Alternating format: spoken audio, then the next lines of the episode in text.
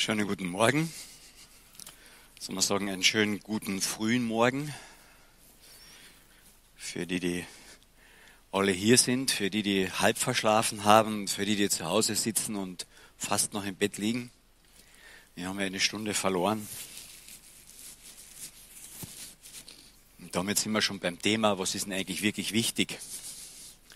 Genug Schlaf? Ich glaube, genug Schlaf ist wichtig. Funktioniert das Mikrofon? Ah, danke. Mikrofon ist wichtig, Ton ist wichtig, Verstehen ist wichtig. Aber was ist wirklich wichtig? Und wir hören heute von einem Mann, der gewusst hat, was wirklich wichtig ist, nämlich von dem Philippus. Wir begeben uns wieder, oder wir setzen fort eine Reihe, die wir letztes Jahr schon angefangen haben, über die Apostelgeschichte ein sehr spannender Bereich der Bibel, wo es darum geht, die Praxis auszuleben, was Jesus den Jüngern gelehrt hat, gesagt hat, wozu sie da sind und wozu er da war. Ich lese dazu Apostelgeschichte 8, die ersten paar Verse.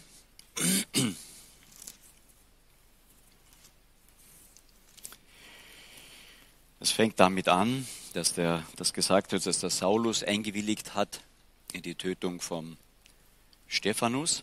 Saulus willigte ein in diese Tötung. Und an diesem gleichen Tag, da entstand aber eine große Verfolgung gegen die Gemeinde in Jerusalem.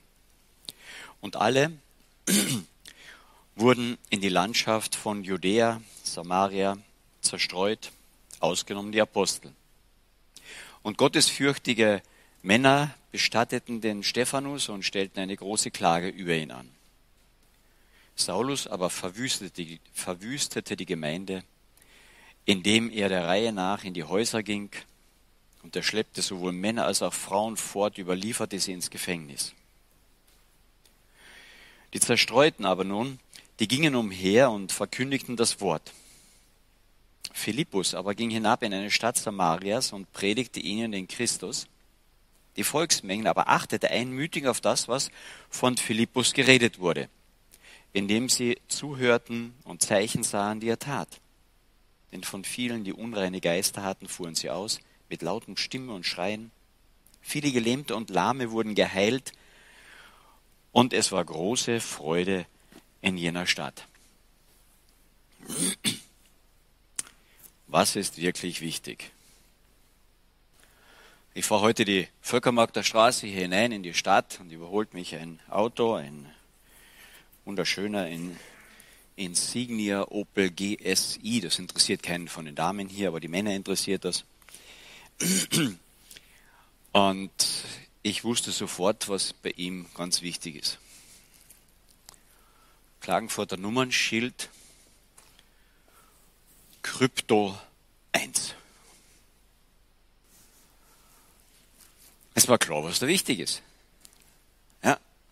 Ob er sein Auto damit finanziert hatte, weiß ich nicht genau. Krypto 1. Was ist bei uns Nummer 1? Nicht so einfach. Beim Sonntag. Das Volk jubelt Jesus zu, und die hätten wahrscheinlich auf den Esel hinten Nummerntafel draufgeschrieben, König Nummer eins. Ja? Das war ihnen wichtig. Was ist Nummer eins? Was ist wichtig? Und wir sehen dann sehr schnell, wie diese Wichtigkeiten, die vielleicht nicht das Wichtigste sind, ganz schnell umschlagen können. Beim Sonntag sehen wir es nur ein paar Tage später. Da war es dann Märtyrer eins.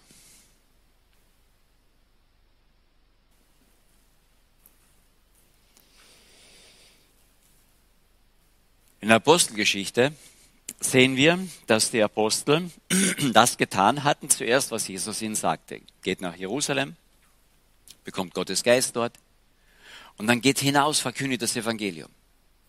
Und sofort wird angefangen zu predigen, Gottes Wort verkündigt, gezeigt, dass Jesus Christus der Messias ist.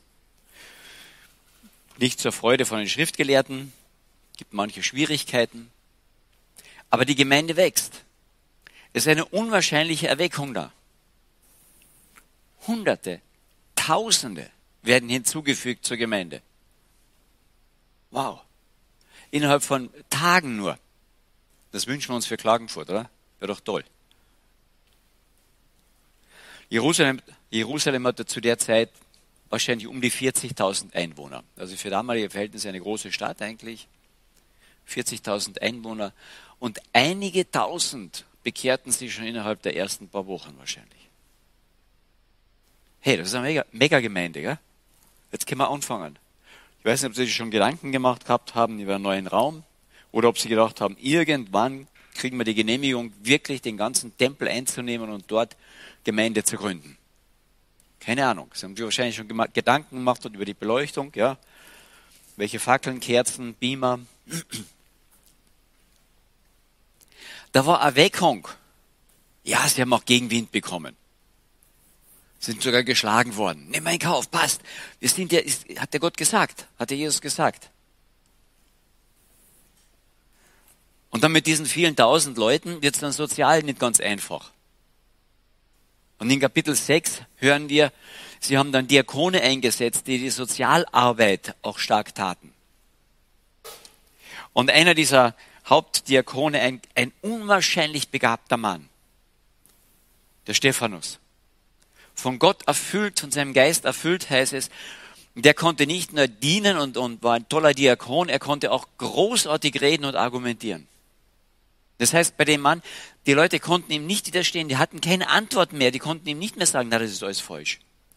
Sondern er hat sie absolut überführt. Schaut, dieser Christus, dieser Jesus ist wirklich der Messias.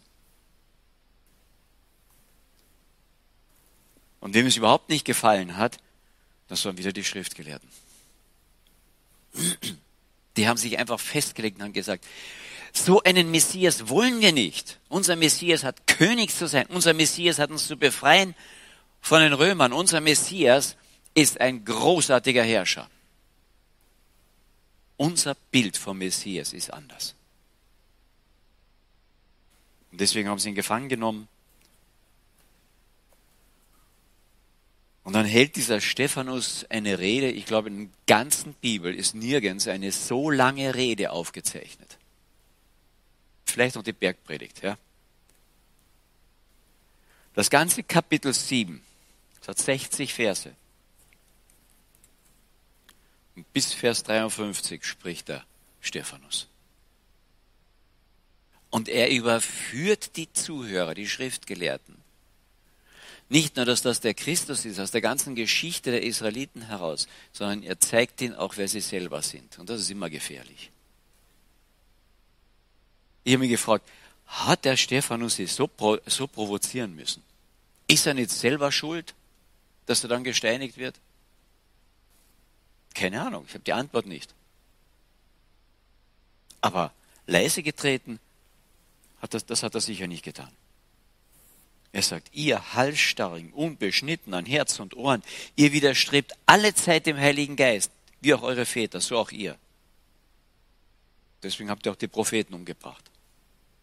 Er zeigt ihnen ganz genau ihren Platz, wo sie sind. Und sie haben nicht gesagt, naja, red nur. Sondern sie haben gewusst, von was er redet. Gottes Geist hatte es ihnen soweit klar gemacht, um was es geht. Und der Stephanus sagt ihnen ganz klar, ihr widersteht dem Geist Gottes. Und sie haben darauf bestanden und deswegen musste der Stephanus weg. Und dann wurde er gesteinigt und eine Frage, die dort bleibt, ist, Gott, wieso lässt du das zu? Der Stephanus war doch eine der wichtigsten Nachwuchschristen in der ersten Gemeinde. Der begabteste junge Nachwuchsmann für Leitung in der Gemeinde. Und dann lebt der nur so kurz? Herr, hast du einen Fehler gemacht? Was ist los? Wir haben Erweckung hier in Jerusalem. Tausende von Menschen haben sich bereits bekehrt. Wir brauchen Stephanusse. Und man fragt sich wirklich, ja, was soll das? Was soll das?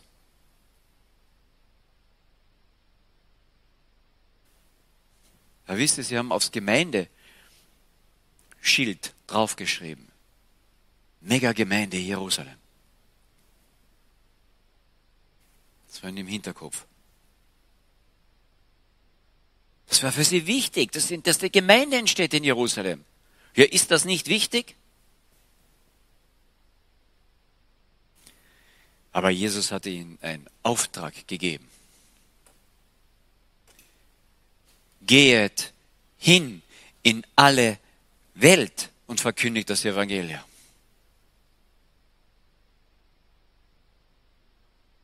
Und dann muss ein absoluter Nicht-Christ kommen, einwilligen, dass der Stephanus getötet wird und die Situation sofort ausnutzen und in die Häuser der Christen hineingehen und die Männer und Frauen herausholen und ins Gefängnis setzen und die Kinder alleine zurücklassen. Und ich weiß nicht, ob die Gemeinde dann begriffen hat, um was es geht. Aber dann mussten sie.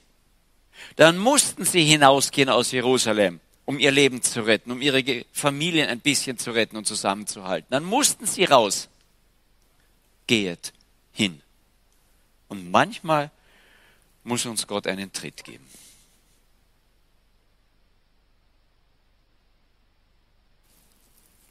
Saulus aber willigte ein in seine Tötung und verfolgte die Christen.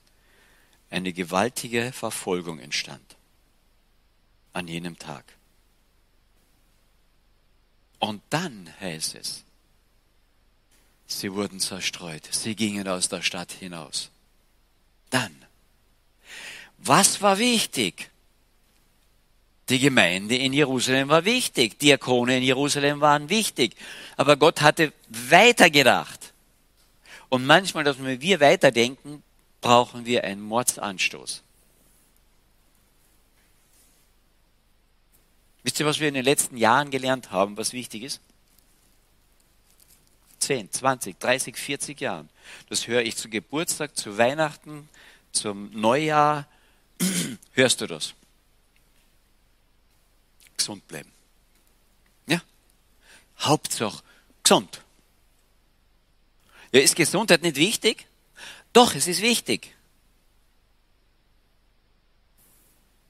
Aber wenn es einen Platz einnimmt, wo das immer das Erste ist, gesund bleiben, dann muss uns Gott zeigen, dass das nicht Nummer eins ist.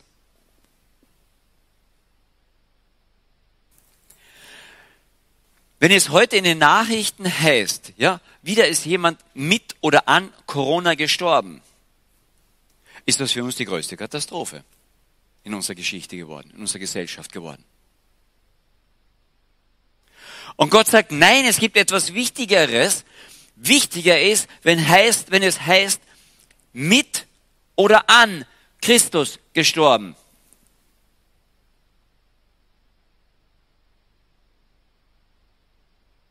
Haben wir hier irgendetwas nicht auf die Reihe gekriegt?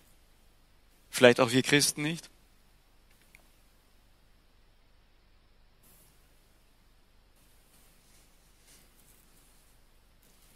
Stephanus, kannst du sagen, ist am Saulus und einem Schriftgelehrten gestorben.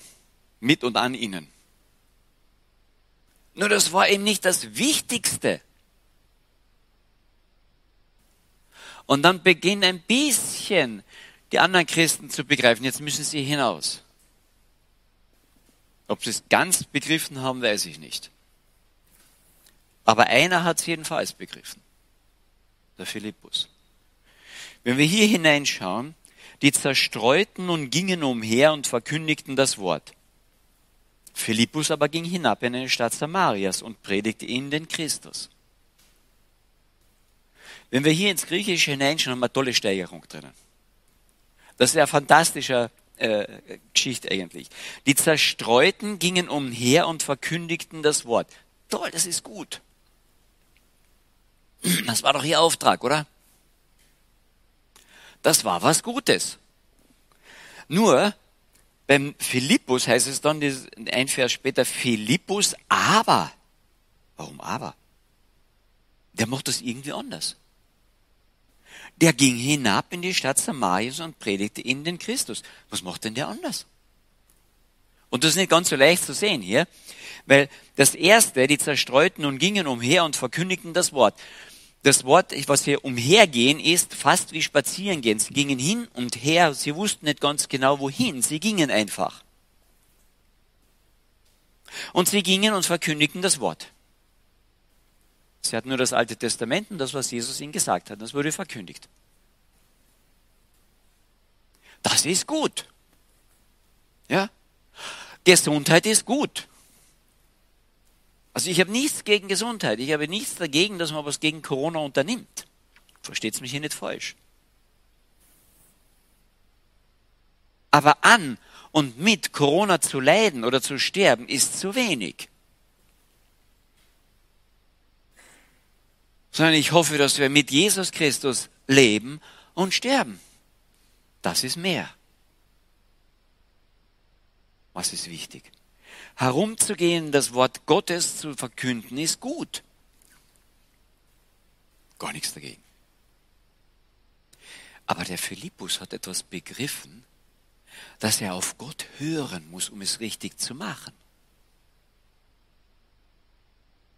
Und wir wissen, dass Philippus auf Gott hören konnte, weil nachher geht die Geschichte im Apostelgeschichte 8 weiter, das hören wir erst nächsten Sonntag. Er hörte auf Gott. Und dann ging er hinab, heißt es, und das griechische Wort dort ist zielgerichtet.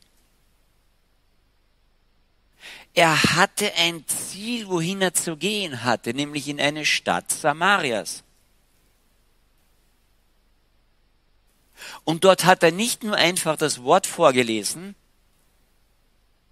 sondern dort hat er wieder zielgerichtet den Christus verkündigt. Er hat das wieder zusammengebündelt auf das Wichtigste. Auf Gott zu hören, zu tun, was er gesagt hat und den Christus in die Mitte zu stellen.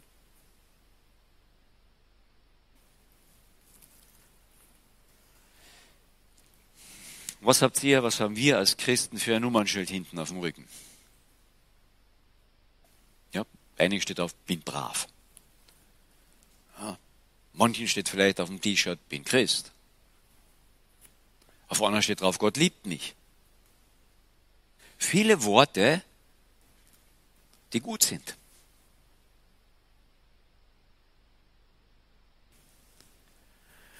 Aber wichtig ist, dass der, der dieses Nummernschild hinten drauf hat oder das T-Shirt trägt, auf Gott hört. Das tut, was Gott sagt und Christus in den Mittelpunkt stellt. Und das Interessante ist, bei denen, die umhergingen, die das Wort gesagt haben, hören wir nichts davon, dass großartige Bestätigungen von Gott da sind. Ich denke, dass Leute gläubig geworden sind. Aber bestätigt wurde der, der es tat, was Gott ihm gesagt hat. Philippus. Der den Christus in die Mitte stellt. Und es geschahen viele Wunder durch ihn. Viele böse Geister fuhren aus. Viele Gelähmte konnten wieder gehen. Und dann steht da schöner Satz, und der freut mich. Dann steht da, und es war große Freude in der Stadt.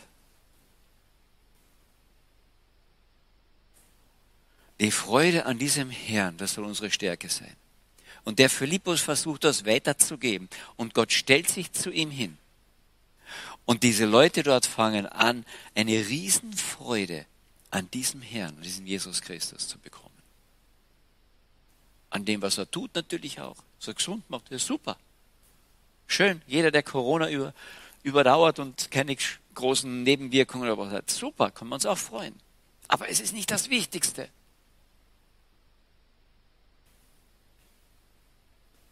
Und manchmal ist es eben erst die Krise, die uns wieder klar macht, was das Wichtigste ist. Ich habe gestern so eine Krise gehabt. Gott hat mich vorbereitet auf diese Predigt. Gell? Ich hatte einen, einen Vortrag zu halten und Gespräche zu führen in Villach. Meine Frau sagte mir, fahr nur, aber pass auf, fahr früh genug, du musst noch tanken. Brav wie ich bin, fahre ich ein bisschen früher, so dass ich gerade noch so schön hinkomme, fahre zur Tankstelle und tanke voll. Und jetzt habe ich das Wichtigste und alles gehabt, oder? Ich habe ein Auto gehabt, das fährt. Und ich hatte einen vollen Tank gehabt, was brauche ich mehr? Und dann kam die Krise. Und plötzlich merke ich, es gibt noch was Wichtigeres. Habe ich vorher nicht bedacht. Was gibt's noch Wichtigeres, um bis nach Villa zu kommen? Ganz einfach, eine Brieftasche. Ich konnte nicht wegfahren, weil ich nicht zahlen konnte. Ich hatte keinen Ausweis bei mir, den ich dort liegen lassen konnte. War alles in der Brieftasche. Jetzt hatte ich die Krise. Hatte ich vorher nicht überlegt. Für mich war wichtig, für meine Frau war wichtig, ein voller Dank, damit du bis Villach kommst. Geht herum, redet das Wort. Es ist wichtig. Ohne vollen Dank und ohne Auto wäre nicht hinkommen. Aber in der Krise, in dem Moment, wurde mir klar, was noch wichtiger war. Ich musste dort zahlen können. Versteht ihr, es ist oft die Krise, die hervorbringt, was ist wirklich wichtig. Und ich habe den Eindruck, dass in unseren Tagen, in diesem Jahr, wo Corona uns so sehr bestimmt hat, wir die Wichtigkeiten ganz schnell verrücken. Der Stellenwert der Wichtigkeit plötzlich ein anderer wird. Wenn Corona das Wichtigste wird und dass ich es überlebe und überstehe, dann haben wir einen neuen Gott. Und der heißt Hauptsache gesund. Aber stellt euch vor, wir sterben auch ohne Corona. Jeder von uns. Also kann das nicht ganz die Hauptsache sein, oder? Die Hauptsache ist, dass wir an und mit Jesus Christus sterben. Weil dann haben wir ein ewiges Leben. Dann überdauere ich den Tod, dann ist der Tod nur ein Durchgang und ich gehe weiter. Und das hat Jesus uns vorgemacht. Als er ans Kreuz gegangen ist, drei Tage später wieder aufersteht, und wir feiern das nächste Woche. Hey, das ist doch wichtiger.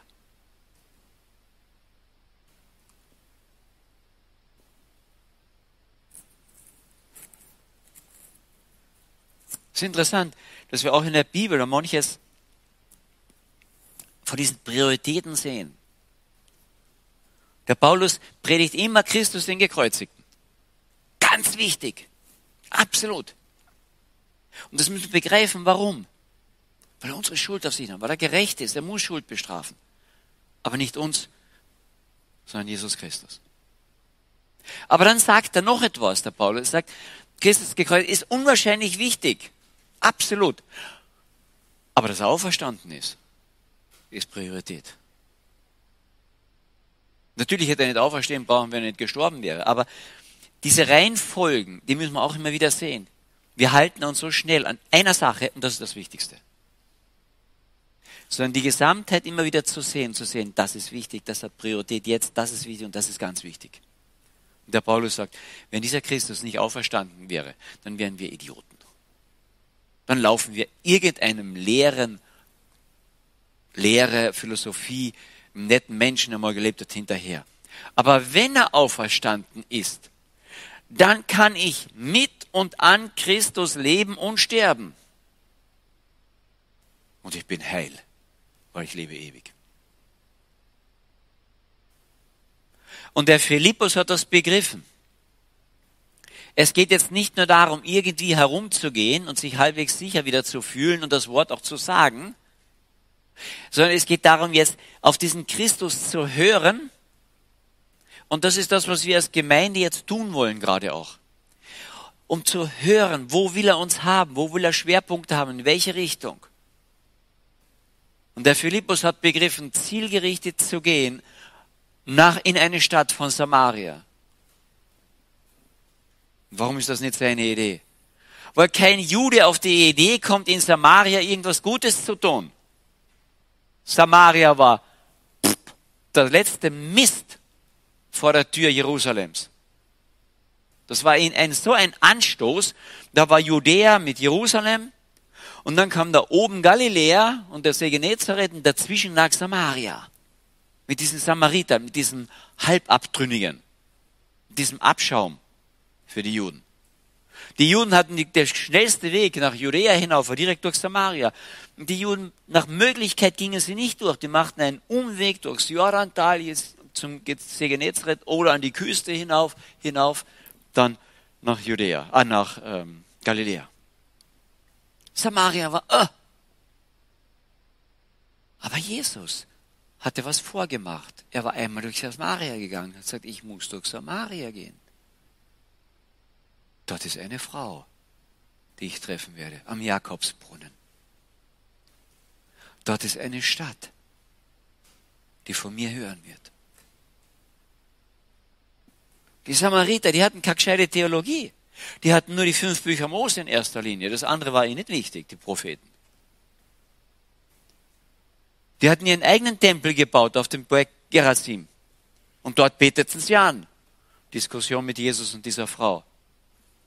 Aber die Juden sagten, es gibt nur einen Tempel und der ist in Jerusalem. Also haben die Juden schon gut 100 Jahre vor Christus diesen Tempel oben auf diesem Berg zerstört. Das waren die Juden. Könnt ihr euch vorstellen, wie gern die beiden sich gehabt haben, Samariter und Juden? Ihr habt unseren Tempel zerstört, unsere Anbetungsstelle. Es gibt nur eine Anbetungsstelle und die ist in Jerusalem.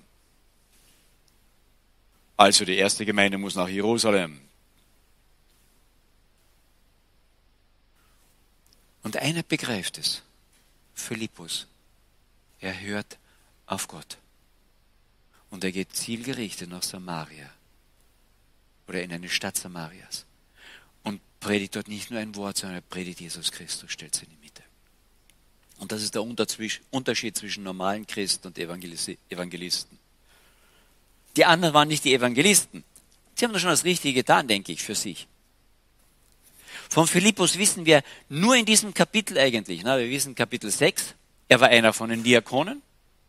Er wurde ausgewählt, Männer voll Geistes. Und der erste war Stephanus.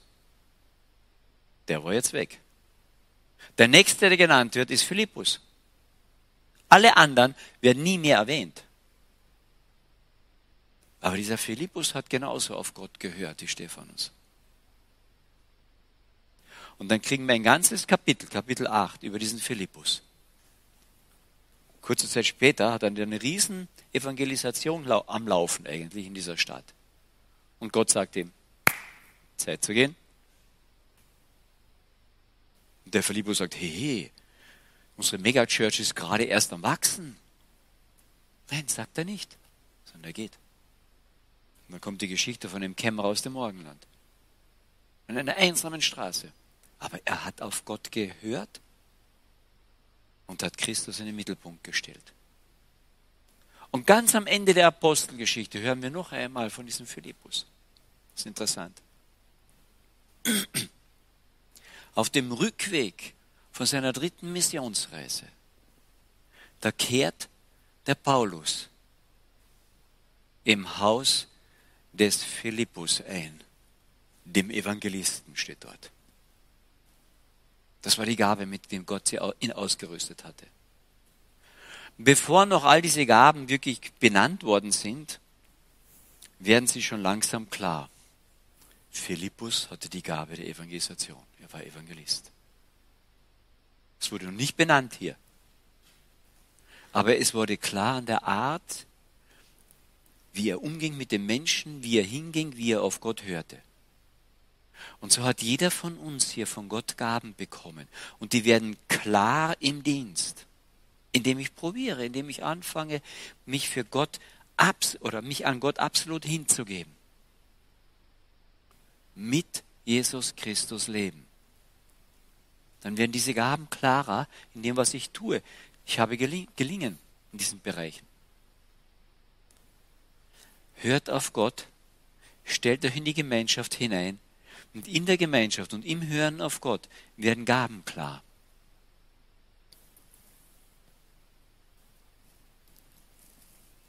Er wird dann unterstützt von den Aposteln in dieser Lehre. Das war vielleicht nicht ganz so seine Gabe. Und dann kommen die Apostel und sehen, was da passiert und begreifen, Jesus hat sein Evangelisationsgebiet erweitert auf die Samariter. Und sie beten für die, legen ihnen die Hände auf und sie bekommen auch Gottes Geist. Das wäre eigene Geschichte noch für sich. Aber so haben sie sich mit den Gaben dann ergänzt. Tolle Sache. Was hat Priorität?